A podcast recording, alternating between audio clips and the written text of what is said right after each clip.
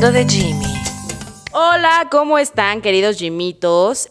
Estoy muy contenta de grabar un nuevo episodio con ustedes porque les tengo una gran sorpresa.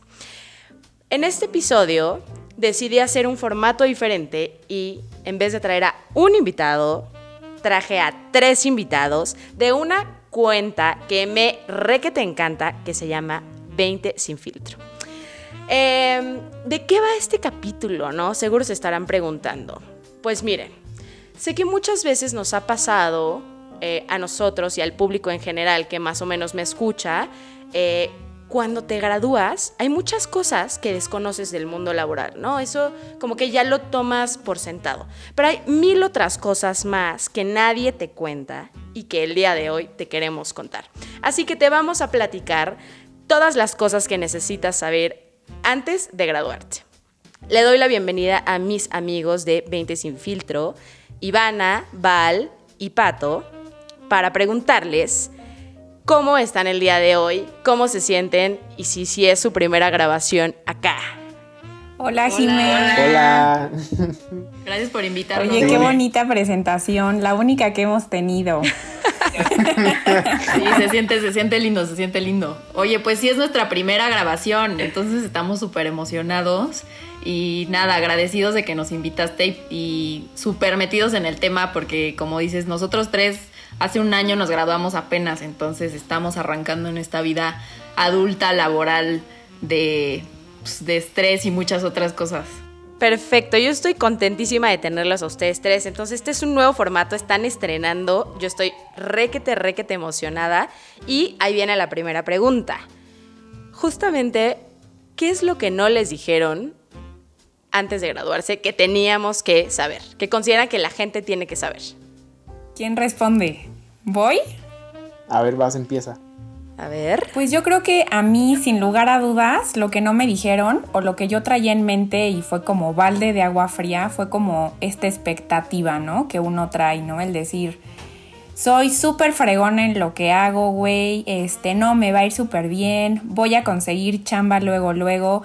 Y la realidad es otra, o sea, la verdad es que allá afuera hay mil competencia, hay gente que va o adelante o atrás de ti, y yo creo que para mí fue un balde de agua fría cuando te das cuenta que dices, güey, toqué nueve puertas y de nueve puertas se me abrió una o de nueve puertas no se me abrió ninguna y sigo buscando chamba y voy a continuar buscando chamba.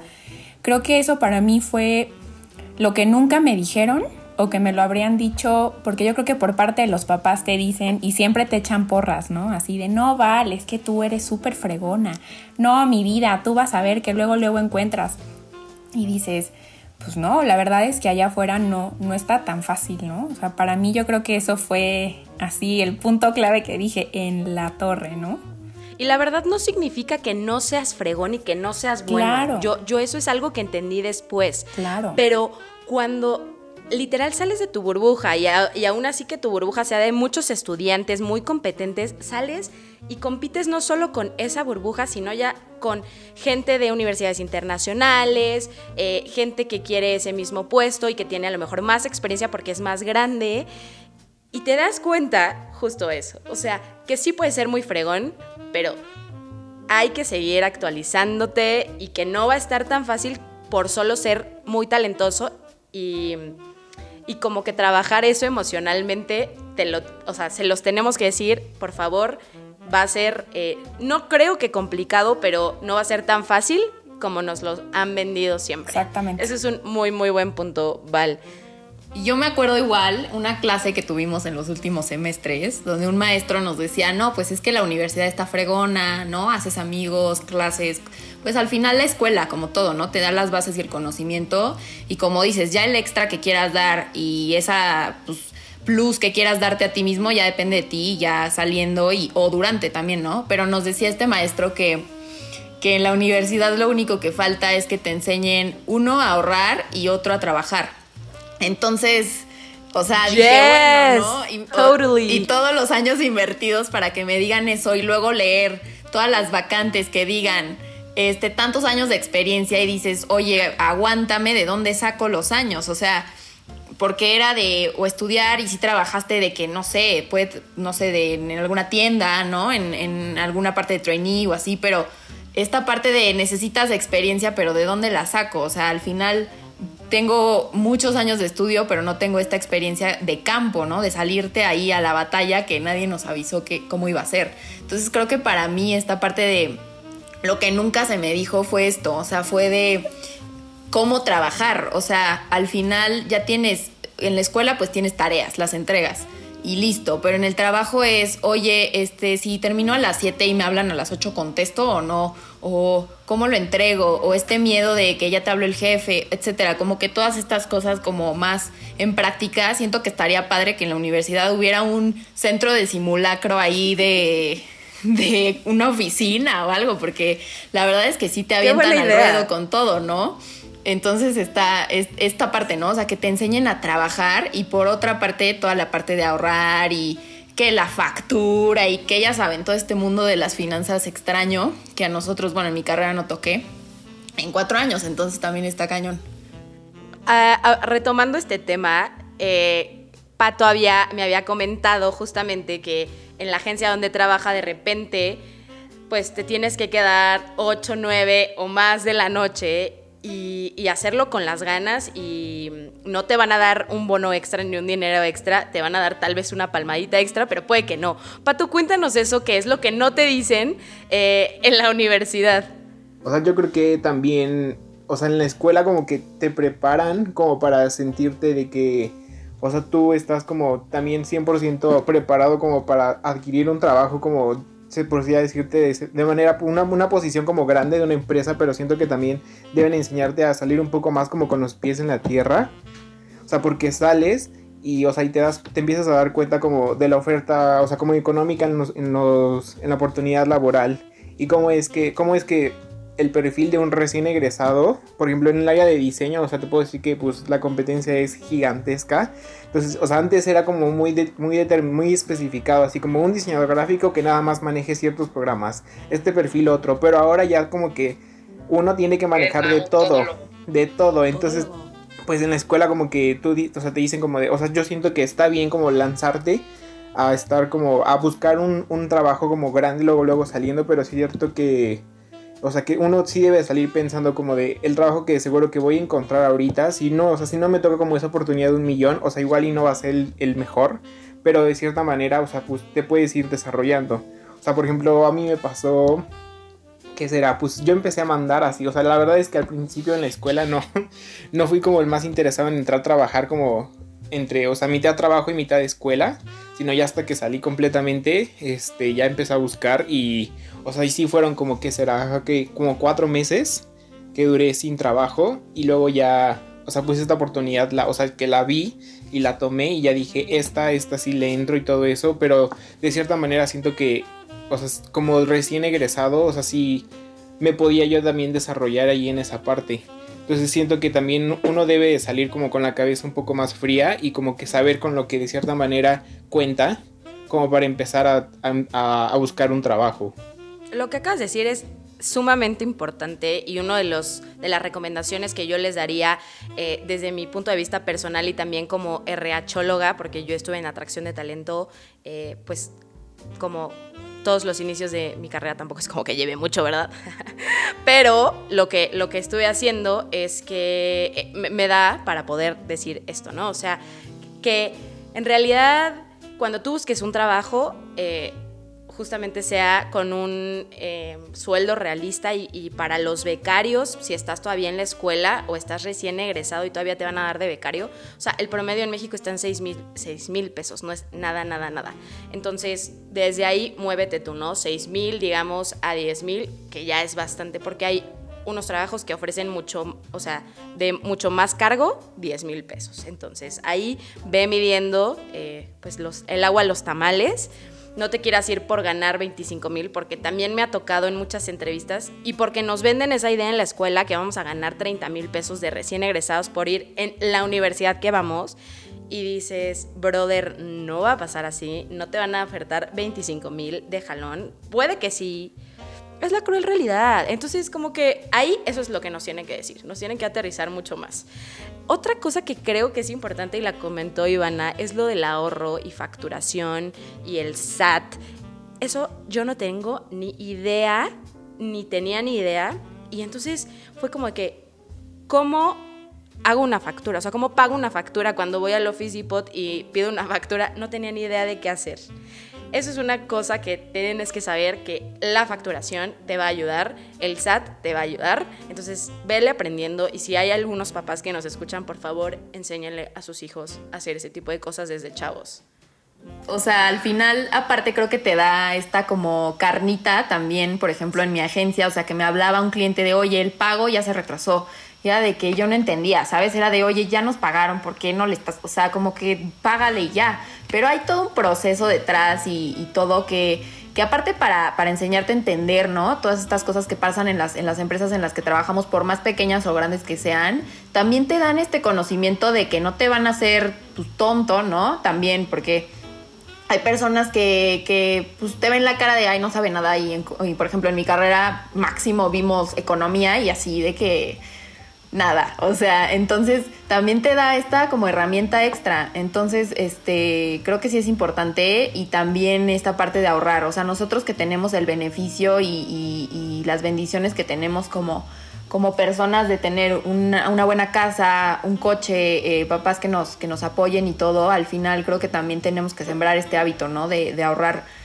y pase lo que pase y todo. Y pues se siente bien padre, igual como que ya empezaba a ganar el dinero cuando estás trabajando, darte, uno, darte así como uno que otra uno que otro capricho, pero igual de cierta forma te das cuenta todos los gastos de la vida adulta y todos los servicios y todo y sí está sí está fuerte. O sea, sí sí está cañón, o sea, la universidad era un paraíso, o sea, era literal un, un ritmo de vida que de lunes a viernes ibas, tareas, exámenes y listo pues yo creo que un poquito ahorita lo que, lo que habló Ivana de esta carnita que te da estas herramientas, y digo, no sé si me esté como regresando al tema, creo que a veces como, pues no sé si como generación o en edad nos centramos en, en mi caso, ¿no? Estudié comunicación, güey, y de ahí no me muevo. A mí pídeme cosas de comunicación, a mí no me hables de facturas, güey, no me hables de matemáticas. Y sorry, pero, mijita, esa no es la realidad, ¿sabes? O sea, yo creo que a veces nos centramos en yo soy esto y no me pidas que me salga. Y creo que hoy en día es métete a todo, experimenta, no te cierres. Como dijiste, Jime, una constante, un constante movimiento de aprendizaje, ¿no? Y el que haya tantas, pues tanta competencia a ti que te exige, ¿no? El estar buscando chamba, el decir, güey, pues fui becario, güey, no estudié, no, no, no había trabajado, entonces, pues muévete, o sea, salte de esta caja y decir, güey, soy comunicóloga, no le sea las matemáticas, no le sea el Excel, hoy que te da la tecnología, métete a cursos, métete a webinars, ¿no?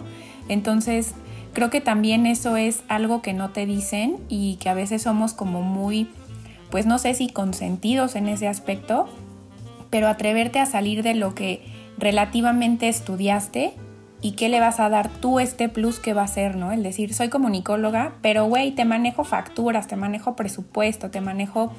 Entonces, creo que eso es algo que no te dicen, que la verdad es que no te enseñan.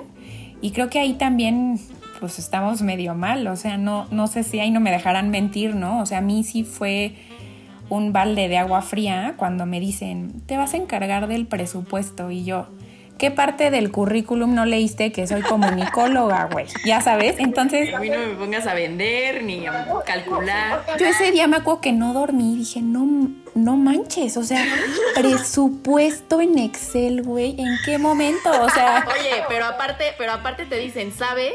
Y tú como ya estás contratada, claro. Claro, yo, yo ya sé, hay claro. Que decir que no. y no, ¿sabes? Entonces, eso a mí que me ha exigido, ¿no? Moverme. No sé tu pato, o sea, si te ha tocado como diseñador decir, ¿le hago de todo o le hago de nada? O sea... O sea, yo creo que como ahorita estoy como trabajando en un perfil más agencia, entonces, por ejemplo, ahí sí hay una chava como que se dedica mucho a, o sea, nada más a esta parte. Entonces, a, a, uno como diseñador como que no le toca mucho meterse en ese rollo de los números, pero por ejemplo, si uno opta, yo creo, por un camino más freelance, pues sí, ahí no, pues ahí tienes, tú tienes que ser el de tus cuentas, tú tienes que ser como tú de relaciones públicas, tú tienes que ser el administrador, tú tienes que ver lo de los, hasta, hasta la parte de los legales de tu diseño, pues todo eso, pues, que siento que, o sea, sí deberíamos de tener como, ya la, o sea, el chip este en la cabeza, de tener eh, como, o sea, los números reales de tener ya como de cierta manera una base de, o sea, de decir de cuánto vale, por ejemplo, o sea, sí, de cierta manera sí te ayudan a desarrollar, o, o, sea, lo que me dicen siempre, como de cuánto me cobras por un logo. Entonces, de como cuánto vale tu tiempo. Entonces, eso es más que nada, como saber, como calcular todo tu tiempo, porque pues también no vas a cobrar la millonada, porque regreso al caso, eres recién egresado. Entonces, tenemos que salir como de cierta manera más... Mmm, desarrollados, más, o sea, como de la misma manera que estamos aprendiendo la tecnología, pero ahora como de esta parte de la tecnología que igual y mucha gente como de nuestras carreras afines no nos metemos, pero que al fin de cuentas que también nos sirven para la vida de adulto, porque ya pues cuando creces, pues ya tú, o sea, tu sueldo, de este dinero, ¿cuánto voy a dar? De que ya voy a empezar yo con mi celular, o luego como de me quiero comprar esto, pero ya me queda de la quincena la mitad, y luego no he comprado mi súper, y yo qué hago, entonces es todo el rollo que, o sea, que yo creo que sí, o sea, yo sí, o sea, yo sí regresaría en el tiempo y diría como de, no, si quiero tomar aunque sea un curso, como de mi parte o por afuera de esta onda.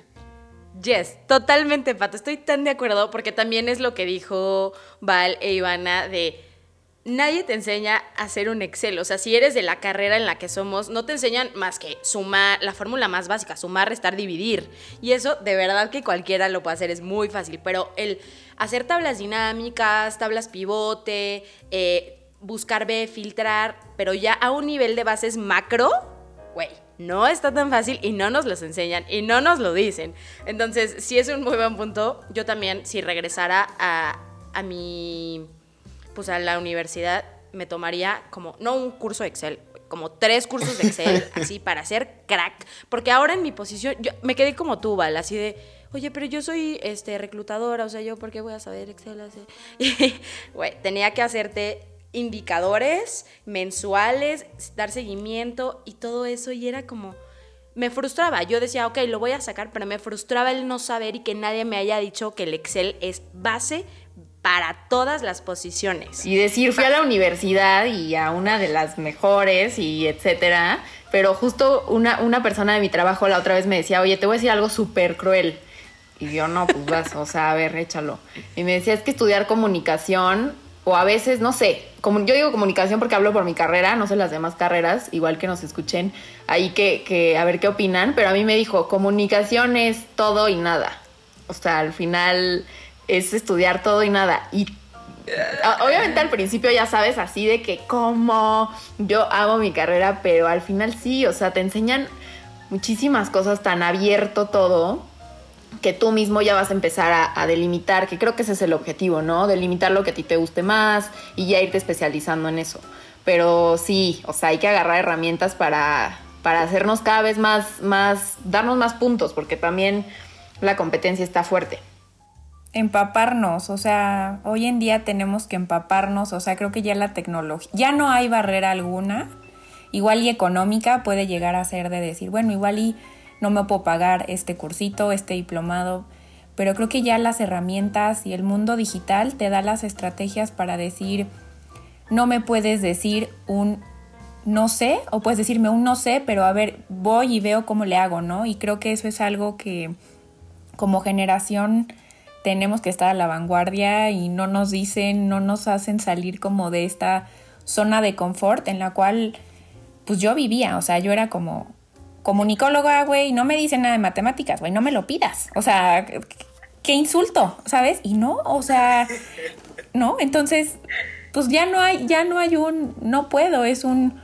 no puedo, pero te averiguo y te llego el lunes sabiendo, este, cómo hacer un presupuesto en Excel, güey, ya sabes, entonces, o sea, algo que, a mí me causa mucho conflicto, cambiando un poco más de las competencias técnicas, es, eh, güey, el ligue. O sea, el ligue en una compañía y es algo que tampoco te dicen. O sea, que pues en la universidad va a ser mucho más fácil porque todos están en mood y que si tienes el fuckboy, pero que también una relación seria, o que ya estás descubriendo tu sexualidad, tu orientación sexual, que va por aquí, que va por allá. Pero en el trabajo es como all over again, o sea, es todo de inicio. ¿Por qué? Porque, por ejemplo, si tú en la universidad ya pasaste por todo el descubrimiento de que, no sé, te gusta la, persona de tu mismo sexo, pues normal, ya lo sabe todo el mundo en la uni, ya te conocen. Pero llegar a la, o sea, cualquier compañía y que otra vez decir, no, pues esto, porque todavía en la cultura, no digo que esté bien, pero en la cultura mexicana sucede que como que tienes que hasta decir, decirlo, ¿no? Así de que, ay, bueno, yo soy gay. O sea, y, ese tipo de cosas, y luego el salir con alguien, el datear con alguien de la oficina, como que siempre está así de, salió con alguien de la oficina y es el chisme de Radio Pasillo. Y eso es algo que tampoco te dicen, que también va a ser bien difícil ligar cuando, pues, cuando entres a la chamba, ¿no? ¿No se les hace? Pues creo que estás hablando con tres madres aquí del convento o algo así, porque... Oye, es que justo le iba a decir, o sea, Valeria y yo llevamos años con nuestro novio entonces, entonces literal es como raro, pero sí, súper lo entiendo porque creo que no, o sea, le voy a cambiar ahí la palabra ligue a la palabra darte a conocer quién eres. O sea, es como literal te sueltan en otro cuartito mundo externo de vas y a ver cómo te conocen y hay gente que te acepta, hay gente que no. Y ahí no puedes elegir tus amigos y así, porque si, si tu compañera de equipo te cae en el hígado, pues ya te jodiste. O sea, al final, ¿no? Entonces es esta parte, o sea, yo lo cambio por esa parte de darte a conocer otra vez, o sea, es justo lo que dices, o sea, al final para ligar o para ser amigos o para lo que quieras es otra vez abrirte y a ver a quién le caes, a ver quién te cae y bueno, o sea, ahí ya se arma otra vez las relaciones humanas que son es todo un tema también. O sea, de que esta parte yo creo que también lo movería como más a esta onda de, o sea, la parte social en la oficina o sea, porque como de cierta manera en la universidad, pues pasas como cuatro años o un poquito más con los de tu salón. Entonces, de cierta manera, pues ya estar diario con ellos te, pues como que te, o sea, te, te crea como un vínculo y todo esto. Pero ya como, um, o sea, como en la, ya en la oficina, pues ya es un perfil, o sea, diferente. Ya primero es como que tu jefe, que es como pues la jerarquía, ¿no? Como tu jefe y tú abajo, o sea, tampoco le vas a decir como de, oye, güey, no sé qué, o vamos, o, traes un cigarrito o algo así, no. Entonces es como que un poco este rollo de que o tú, o tú pensaste que eras más social y ya te diste cuenta que eres más reservado. Que pues al fin de cuentas pues de cierta manera siento que está bien tener una línea un poco este, o sea, marcada entre como tu parte laboral y la parte social que tienes en la oficina. O sea, porque independientemente también con ellos, pues empiezas a crear de cierta manera una conexión porque también los empiezas a ver diario. Dejas de ver a tus amigos de la escuela y ahora empiezas a ver a los de la oficina que escucha que también eso, por ejemplo, cuando salí, pues sí fue como, mm, pues mis amigos, ¿sabes? O sea, como pues pasabas diario de, o sea, de 7 de la mañana a 10 de la noche con ellos y sales aquí y ya pues son otra vez como cuatro, pues de cierta manera extraños con los que empiezas a, a, platicar un poco, a ver tus gustos, si congenian, si no congenian, y todo este rollo, que siento que está, o sea, como que igual esto no te lo debería preparar la escuela, pero uno mismo como saliendo, pues como que sí debería de, o sea, de, o sea, no de pensar, pero de tener en mente de que pues como que tu relación como personal con amigos de esa manera cambia en cierto modo y pues tú no debes estar como abierto a, a, empezar como en la oficina, que de cierta manera cuando eres el nuevo, yo me acuerdo cuando entré a la oficina así el primer día de que, porque además fue la despedida de la chava por la que entré, entonces de que fue pastel y empezamos a jugar como basta, entonces fue un ambiente que yo también me sentí muy cómodo como para empezar a, o sea, como hablar y a integrarme con todos. Pues yo, Pato, creo que justo ahorita lo que dices, ¿no? De cuando ya sales de la universidad y los amigos, a mí también me pasó algo como muy curioso, ¿no? O sea, coincidí en la chamba que estoy ahorita con un súper amigo de la secundaria, ¿no? Entonces yo me acuerdo que lo vi en el comedor y bueno, yo iba a llegar a saltarle a los brazos así de... pequeño. Sí, no, así de no manches. Y me acuerdo que dije, güey, qué cambias odio. Oye, si está escuchando esto a mi novio, dije, pero no, este, guapísimo se puso. O sea, yo dije, guau, y entonces. Ay, güey, no. X, o sea. Podemos decir que es guapo o no es guapo y teniendo novio. Claro. O sea, no te pongas celoso, por favor, porque no tiene nada que ver. O sea, se puede ver el menú, se puede ver el menú. No, o sea, se puso súper guapo, éramos muy amigos. Entonces, yo me acuerdo que iba a llegar a saltarle a los brazos y todo este de lo, de lo que estamos hablando, de, güey, ya no estás en la escuela, güey, o sea, ya es este, laboral, tu jefe está enfrente. Entonces fue ese momento incómodo cuando tú le vas a dar un abrazo a la persona y la persona te da la mano, o sea, que dices, trágame tierra y escúpeme en Pekín, o sea, ¿sabes? O sea, entonces, sí, o sea, ahorita que dicen esto, creo que los ambientes cambian, o sea, tu modo de comportar cambia y, y digo, no quiero sonar como la niña que no se comporta, pero pues sí, o sea, sí fue como otra realidad de decir, ya no estás en tu break entre clases y que puedes llegar con tu amigo y que, ¿qué onda, güey? ¿Cómo estás? No, ya fue un, Val, qué gusto verte, ¿cómo has estado? Y yo, ay, gracias, bien. O sea, fue, ¿sabes? Algo que no te dicen el arte a conocer estas relaciones, cómo se empiezan a dar, que son completamente diferentes.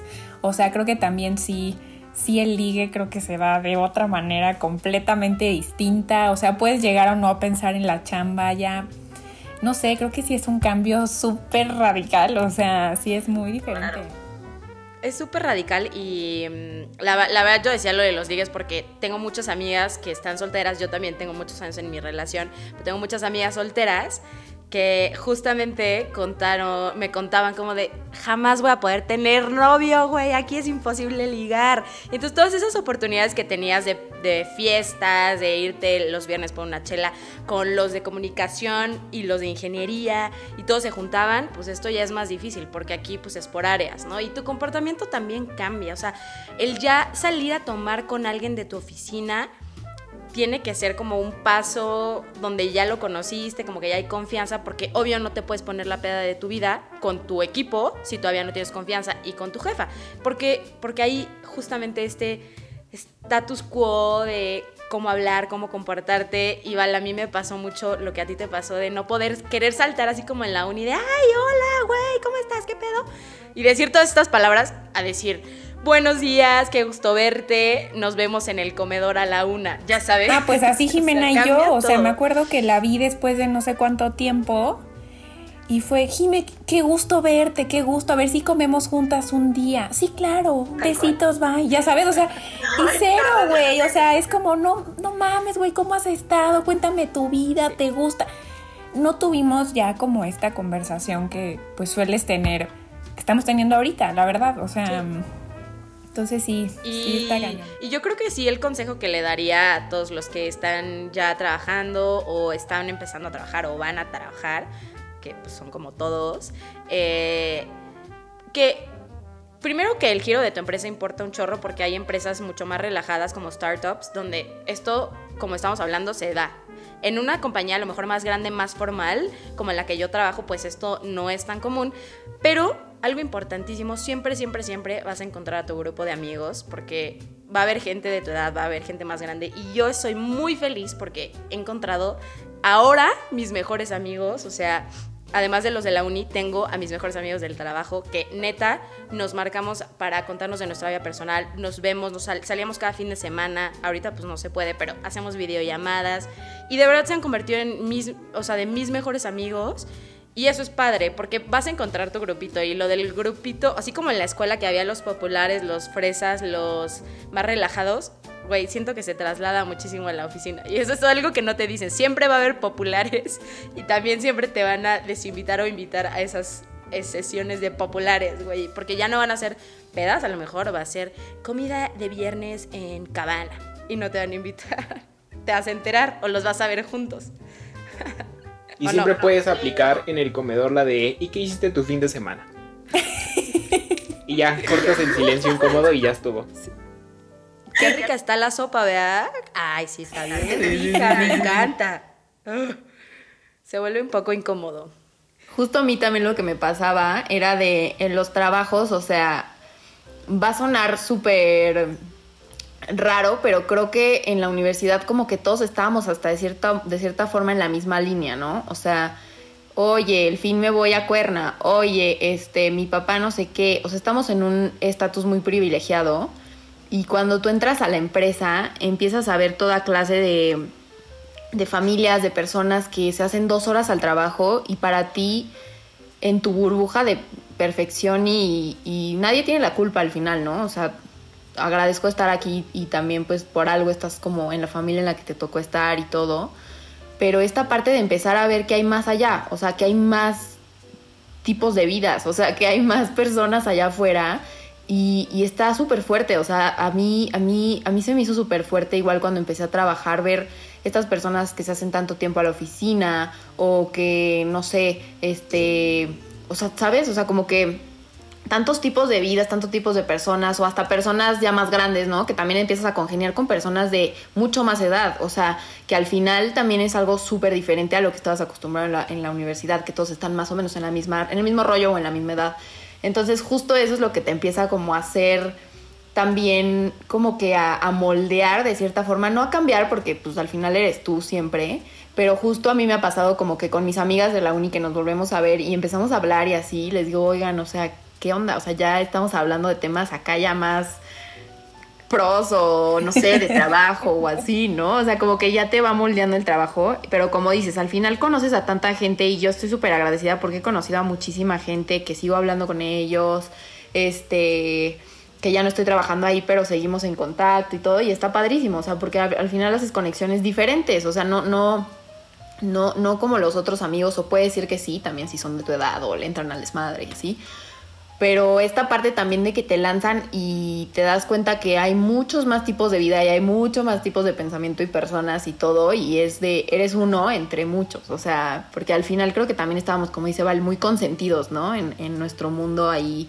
de la uni, de los amigos y todos como en el mismo, ajá, en el mismo canal. Entonces eso también creo que fue un, un trauma ahí de entrar a, a al nuevo mundo de, de, las oficinas y así, por más grandes o más, más pequeñas que sean, o sea, al final está, pero está muy padre, o sea, creo que te da mucha apertura y mucha visión a lo que hay allá afuera.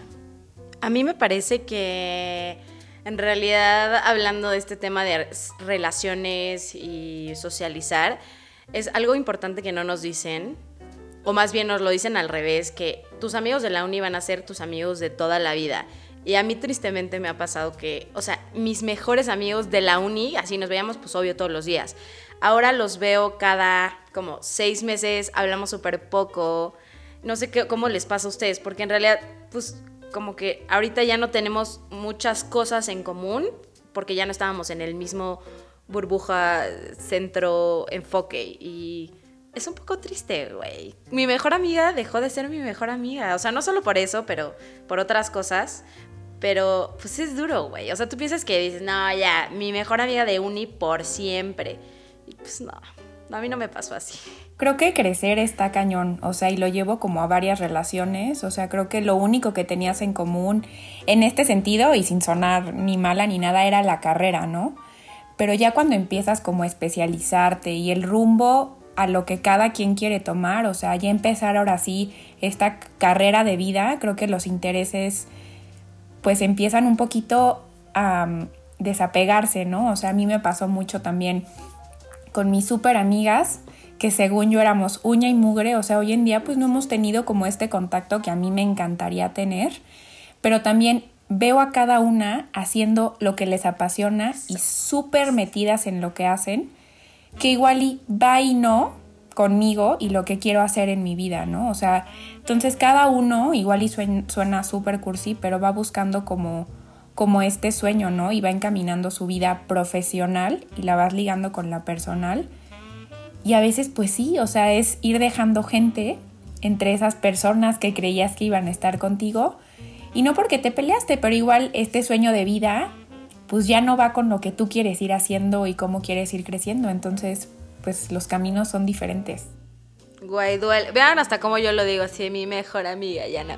O sea, no nos peleamos ni nada, como tú dices. Fue un que cambiamos de, sí, de rutas y, y, justo eso, el ver a la gente, a todos mis amigos, los acabo de ver hace poco, verlos otra vez y como si nada pasara, nos volvemos a platicar pero y no nos enojamos y no dejamos de ser amigos, ¿no? Y verlos crecer es como que bien bonito. Una de todas e-, ese grupo es como la que sigo viendo y sigo hablando diario y todo, pero de los seis que éramos, pues ya no es nada. O sea, yo creo que también como cuando sales te da de cierta manera otro, digamos como el estirón que das cuando creces, sino, o sea, en tu forma de ser. Sea, pues tú maduras, empiezas a ver, y también otras otras personas pues maduran, tú cambias tu forma de ser, cambian la forma de ser.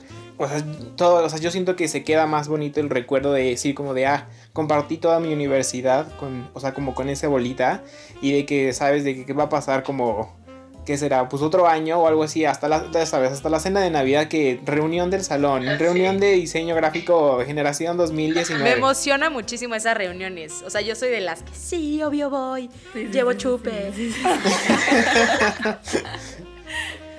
y ya pues hasta ahí y ya, o sea, sabes de que siempre va a estar como ese ambiente como bonito entre todo tu salón y todo eso, pero pues de cierta manera ya no, o sea, se, las personas dejan de estar como en tu día a día y no pasa nada.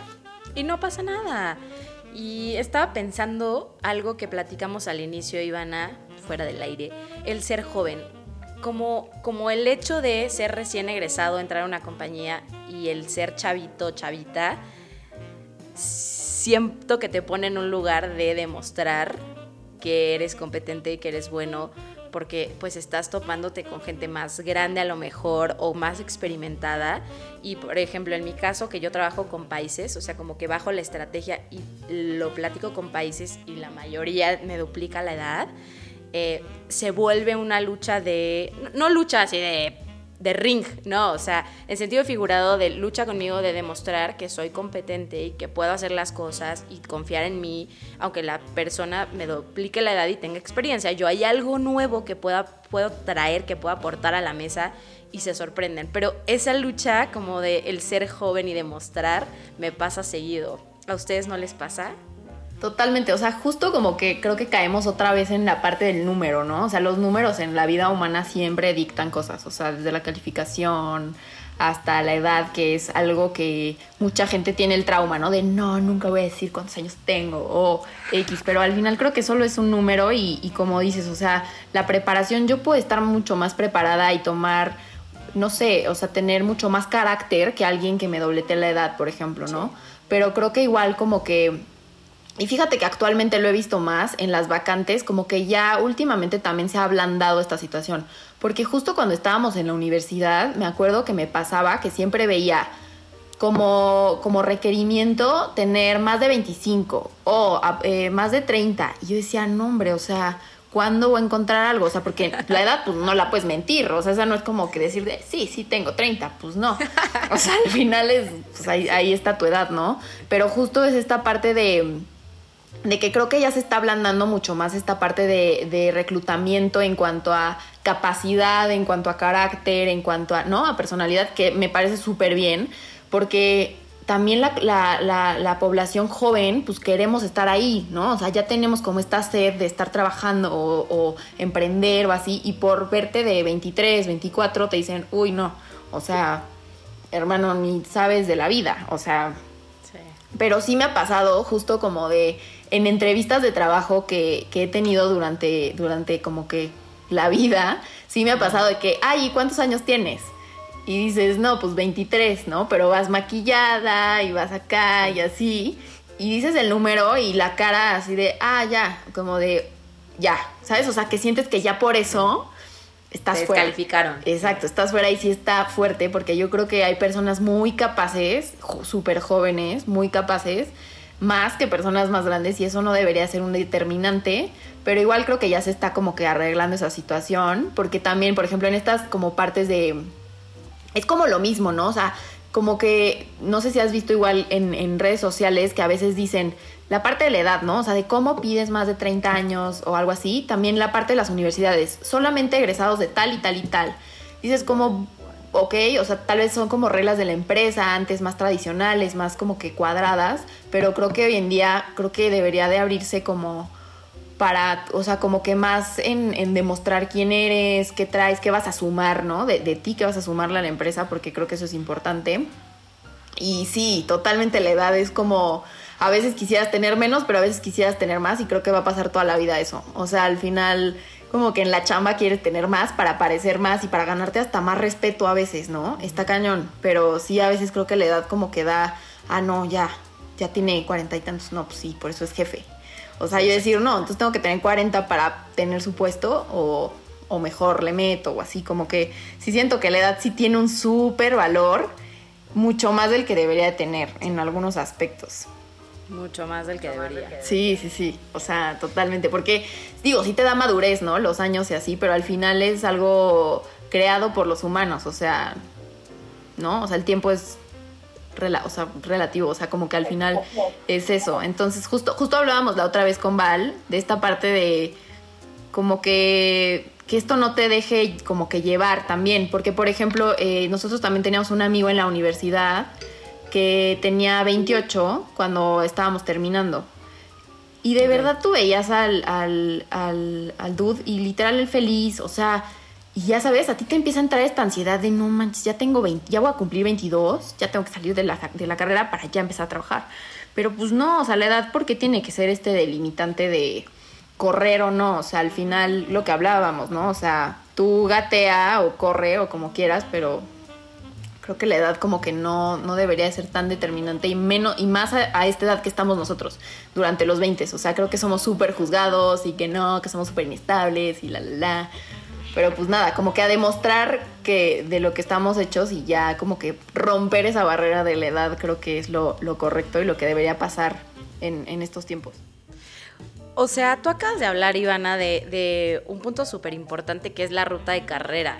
O sea, yo te quiero preguntar a ti, Val, si a ti te pasó que tenías este constructo social o esta percepción de cuando me gradúe inmediatamente tengo que trabajar porque así acelero mi crecimiento. Entonces como a los 30 ya voy a ser gerente. ¿Te pasó eso o conociste a alguien que le pasó? ¿Y, cómo, cómo crees que lo manejo? O sea, que se debe manejar. Pues creo que, justo creo que lo que me llevó a entender y relajarme un, un friego, o sea, fue el decir cada quien corre su carrera y el tiempo es súper subjetivo. O sea, a mí lo que me pasó muchísimo fue ver como que mis amigas empezaban a conseguir chamba por necesidad, o sea, por decir, güey, necesito chambear. Y yo, ah, fregón, o sea, afortunadamente yo no. Pero luego empecé a ver, no, estoy haciendo esto, esto y esto. Y yo me daba cuenta que pues mi hora de carrera o mi día terminaba a las 5 de la tarde después de clases y pues si me iba bien, me venía a mi casa, comía y series, ¿no? Entonces me empezó a entrar así como, ¿qué estoy haciendo con mi vida, güey? Este, me cambié de carrera, ya voy tarde porque estoy estudiando otra cosa, me voy a graduar a los 24 años. Entonces eso a mí me llevó a vivir como en un constante rush de, no, tengo que buscar chamba. Entonces yo empecé a trabajar dos años antes de acabar la carrera y creo que, este, pues sí fue una loquera, o sea, trabajaba lejísimos este, me la viví hasta las 10 de la noche en el coche, pero fui muy feliz, ¿no? Y eso a qué me ayudó a saber qué es lo que quiero hacer laboralmente toda mi vida. Pero también creo que el aprendizaje que me llevo es lo que les decía un principio, ¿no? De que el tiempo es súper subjetivo y tenemos que quitarnos como esta idea de que lo correcto es seguirle el hilo del tiempo a las personas que te rodean. O sea, creo que las circunstancias que va viviendo cada persona son súper diferentes. O sea, creo que tenemos que aprender a relajarnos. Las cosas nos van a llegar en nuestro momento y creo que nos va a tocar brillar en el momento que nos toque brillar, ¿sabes? Entonces, creo que si decidimos estudiar y trabajar al mismo tiempo, sí es una decisión pues como muy personal y no que esté dictado por, ¿no? Y también creo que algo que me dijo Pato muchísimo entre que si me iba o no de la chamba, si renunciaba o no, y le decía, no, es que, güey, yo, o sea, yo no me puedo quedar sin trabajar, o sea, no, no, no, o sea, yo voy a renunciar cuando ya tenga una chamba. Y Pato me dijo como, es que no conozco a mi amiga sin trabajar, o sea, no conozco a una Vale que me diga, ¿qué vas a hacer hoy? Güey, me voy a ir a hacer spinning a las 5 de la tarde. O sea, me dijo, no conozco a esta niña, ¿no? Entonces, pues sí, o sea, porque llevo pues ya tres años en, una chinga constante que también como que yo me autoexijo, ¿no? Entonces, eso que me dijo Pato en decir, pues no vale, o sea, creo que te va a tener que llegar, si no estás a gusto, pues relájate, o sea, relájate. Entonces yo creo que es a lo que los invito, ¿no? Como que a dejar de angustiarnos, ¿no? Y, y que el tiempo es súper subjetivo para cada uno. Sí, yo creo que, o sea, por ejemplo, yo sí me planteé desde, o sea, como desde la mitad de la carrera que no iba a trabajar cuando estuviera estudiando. O sea, porque quería yo también, o sea, como, pues quería yo también como hacer más actividades dentro de la universidad y todo eso. Entonces, o sea, por ejemplo, tuve la oportunidad de, o sea, de no necesitar un trabajo mientras estuve estudiando, porque también la escuela, por ejemplo, a mí me quitaba como pues, todo el tiempo, prácticamente vivía ahí, estaba todo el día en, en la universidad. Entonces ya también como cuando salí, este, o sea, sí dije y le dije a mis papás como de, pues me gustaría tomarme un mes de que de plano así me levantarme a las 12 de la, mañana de la mañana, de la, o sea, pues del día y dormirme a las 3 de la mañana y no hacer nada y nada más ver teles y solamente comer y ya, porque también de cierta manera, o sea, si tú te empiezas a presionar, siento que te descuidas demasiado.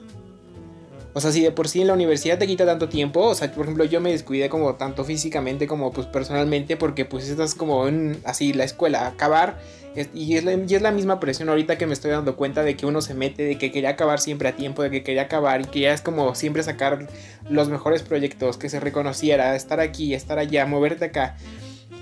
Entonces yo creo que primero te tienes que poner a ti y saber la presión que tú aguantas y si tú también te presionas demasiado, pues de ahí, de ahí todo va a salir mal. Porque ya también cuando sales, y te digo, me tomé pues que el mes.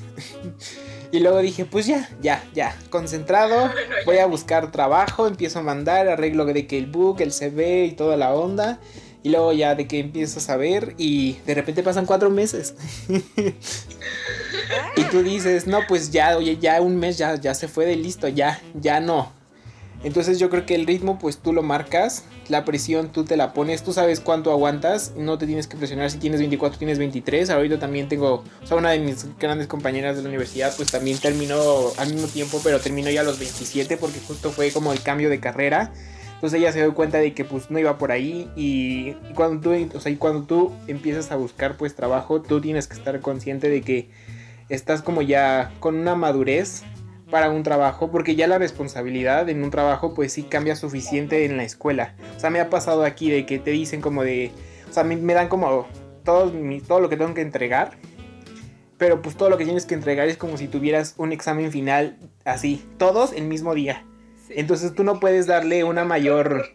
O sea, no le puedes decir como, o sea, en la escuela dices, ah, no me importa, este de tipografía era como de 20%, o sea, con que saque 6 ya estuvo.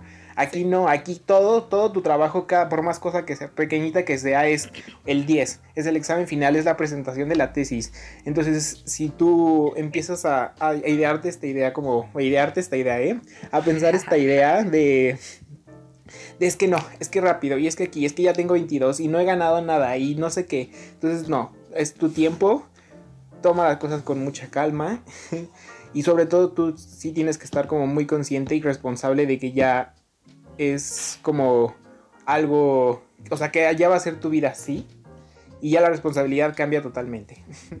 Es que la vida laboral en realidad es mucho más compleja ya que, que las clases y es otra cosa que no te dicen, que en realidad tus entregables, como lo dices Pato, o sea, van a valer 100% de tu calificación diaria, no va a ser final, va a ser diaria que tengas que estar dando entregables bien, haciendo presentaciones, dando respuesta comprometida, con sentido, y eso se los tenemos que decir amigos, la vida laboral, si les, cuesta, si les costaba trabajo la escuela y a veces se confundían o decían, ah, la vida va a ser más fácil cuando no hay exámenes, hey, les confirmo que eso no va a pasar, pero también la vida laboral va a tener cosas muy divertidas, entonces no se hago bien por ese lado. regresando a lo de los, eh, pues lo de la ruta de carrera, creo que nos pasa mucho este hecho, en general de todo, de compararnos con la vida de los demás, eh, con que una persona se va de viaje cada dos meses, que es influencer, tú, tú Ivana, que trabajas con influencers todos los días, que pues, muestran el lado padre de su vida, a lo mejor puede estar bastante revoltoso por atrás, pero pues te muestran lo bonito y el cuerpazo que tienen. Eh, que, que tú, no sé, tu amiga ya tiene 28 y ya tiene una gerencia y tú como que tienes 24 y dices, puta, en cuatro años no sé si voy a tener una gerencia o que tu amigo ya se fue a estudiar a Europa la maestría en un 2x3. Como que empezamos a compararnos y dejamos justamente de ver estos mensajes que ustedes acaban de decir. Este es mi eh, ritmo, yo quiero esto, yo no quiero lo mismo que él, yo no me quiero hacer una maestría y por eso no la estoy haciendo, aunque se me antoja muchísimo porque se ve bien padre, pero no es lo mío o a ver, ella es gerente porque está en la empresa de su papá, por así decirlo, ¿no? O es gerente en una compañía grande, pero porque tuvo una ruta de carrera y tuvo a lo mejor un momento importante que coincidió para que le dieran esa gerencia y está bien. Creo que el hecho de como empezar a aceptar qué es lo que nosotros queremos, hacia dónde queremos ir y que si nos toma más o menos tiempo que a los demás es está bien, es un proceso muy personal y no quisiera que se agobiaran. Yo los invito a que justo se relajen, no dejen que las cosas nada más pasen, o sea, vayan por ellas y en verdad que a todos nos va a tocar a nuestro tiempo. Como dijo Val, cada quien va a brillar a su tiempo, a su momento debido. Eso está muy bonito. No tocamos un tema, o sea, lo, tocamos más bien, pero no le dimos profundidad al tema de ahorrar, eh, que no te enseñan tampoco.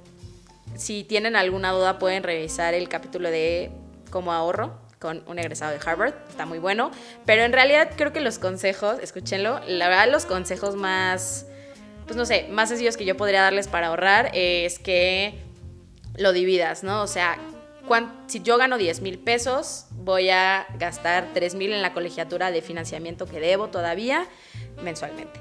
Y luego de esos 3 mil, pues me quedan 7. De esos 7, digamos que 2.500 voy a ahorrarlos y lo otro puedo usarlo para dar, ayudar en mi casa, para mi gasolina, para mi spare, o sea, lo que yo quiera, para mi salida con mis amigas, mi cafecito, pero siempre es súper importante, y lo decimos en el capítulo, ahorren. Por muy poquito que ganen, no debe ser pretexto el no ahorrar.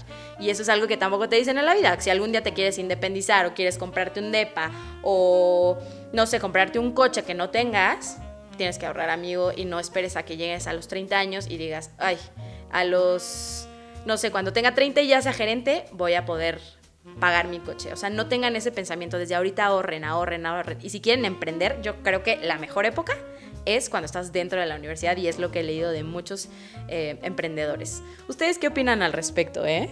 De emprender, de... De todo, o sea, de ahorrar, emprender. ¿Cuáles son sus métodos de ahorro, por ejemplo? Este es el mío. Ay, pues la verdad es que me voy a escuchar ese audio porque soy súper mal ahorrando. O sea, la verdad es que la chamba en la que estoy fue la que me empezaron a pagar pues bien, entonces fue como tal pues mi primer mi primer empleo donde recibía un ingreso mayor de lo que esperaba, entonces pues me dejé llevar, o sea, la verdad es que sí sí dije, de aquí soy, vamos, este estoy joven y y no, o sea, creo que hoy en día pues sí digo, sí me arrepiento, o sea, sí me hubiera ido con un poquito más de lana, ¿no? Entonces, creo que me voy a escuchar ese episodio, Jime, porque sí, creo que conozco, punto, mi novio es súper ahorrador y sé que tiene que cierto porcentaje de su sueldo lo pone, paga la escuela, no sé qué, y yo digo, güey, ¿yo qué estoy haciendo acabándome mi sueldo, invitando a cenar a mi familia, güey? O sea, y no me arrepiento, ¿saben? Pero creo que esta cultura del ahorro o puede estar como súper metida en varias personas y en otras personas, incluyéndome en lo personal, me falta esta cultura del ahorro. No sé ustedes cómo, cómo vaya. No, igual, o sea, creo que es que creo que te gana este rush de empezar a ganar tu dinero. O sea, yo le fregué un mes o 15 días, cada 15 días que te mandan esta parte de la quincena y dices, padrísimo, o sea, con todo. Y a mí al principio igual me pasó, o sea, que me dejaba llevar y decía X, X, X, X. Pero justo a mí me sirvió porque me fui un verano a trabajar a Disney y ahorré muchísimo ahí. O sea, literal comía súper mal. Y, o sea, así de que vida de... Porque además Disney es caro, o sea... Ajá, y ganamos bien, o sea, para lo que era, yo regresé con un buen ahorro. Entonces dije, ay, ahí tengo mi ahorro, ahorita puedo gastar esto. Pero no, o sea, al final creo que también fue esta parte de ver todos los gastos de renta, este, servicios, la, la, la, toda esta cosa, que al final como, como les digo, creo que es importante como, yo lo veo más así de que, no, pues va a llegar un punto en que yo espero poder decirle a mis papás como, oigan, ya, o sea, como que ya puedo soltarme, ¿no? O sea, imagínate, o sea, de que ahorita veo y bueno, es como mi sueño, espero a, a mediano plazo, pero sí decirles esto y pues lo veo así, como que el cierto porcentaje igual del, sueldo, sí, o sea, siempre lo, guardo, lo ahorro. y como que lo congelas, ¿no? O sea, típico así de no lo puedo tocar. No existe. Este, entonces creo que sí es importante porque el dinero se va muy rápido. O sea, es impresionante, pero dices que en qué momento me gasté tanto o en qué me lo gasté, ¿no? Porque a veces también es pura tontería y así. Pero sí, o sea, sí lo tengo súper presente lo de ahorra, ahorra, ahorra. Como que la vocecita creo que la tenemos que tener ahí para sembrarnos ese, ese como hábito, porque sí, es muy importante. Así que también escucharé ese, ese episodio para, para inspirarme más. Patos, ¿tú tienes algún método de ahorro? ¿O quisieras escuchar el episodio? No, pues yo creo que sí, como dice Ivana, o sea, es la emoción, es como, ay, el primer sueldo y, y te llega, o, sea, o sea, yo te digo, llevo ya casi un mes y sigo sintiendo la emoción así de cada quincena, es como de, ¡ay! Y es como de, pásame la tarjeta. Y es como, voy a gastar y ahorita, pero no, yo creo que, y más ahorita en esa situación, como que uno se tiene que poner prioridades. o, sea, o, sea, o sea, pues con su dinero y todo eso y decir, ahorita nada más prioridad como por ejemplo la comida o esta parte y eso es lo que uno debe de gastar y la otra parte pues si lo, si lo, lo necesitas como de manera fundamental para vivir pues yo diría que mm, mm. o sea que no que un stop Sí, es que ahorita en estos tiempos, o sea, creo que en general el ahorro sirve de muchas formas, o sea, y el ahorro algo importante es que es a largo plazo y como que nosotros, generación millennial, nos cuesta como trabajo las cosas a largo plazo. O sea, nos gusta la inmediatez. Por eso cuando nos llega la quincena, pues como que, ay, te voy a llevar a este lugar que me encantó y te voy a invitar yo. Y yo creo que está perfecto que invitemos a alguien que queremos, que nos demos ese lujito de este cafecito, que nos demos esta chelita importada que me gusta. Fine, no, no creo que debamos de restringirnos al 100% pero es muy importante que tengamos ahorros por si pasa una pandemia y te corren de tu trabajo, tengas cómo sobrevivir mientras te contratan. O si tienes una familia eh, de la que depende de ti, pues tengas un ahorro. O si tienes que seguir pagando tu escuela y te corrieron del trabajo, tengas tu ahorro. Por este tipo de cosas creo que es imprescindible tener el ahorro y es algo que no nos meten en la escuela. Creo que es mucho de casa pero también en la escuela deberíamos de tener alguna clase de ahorro y hasta para hacer un proyecto. Yo qué sé, estaría bueno, la neta.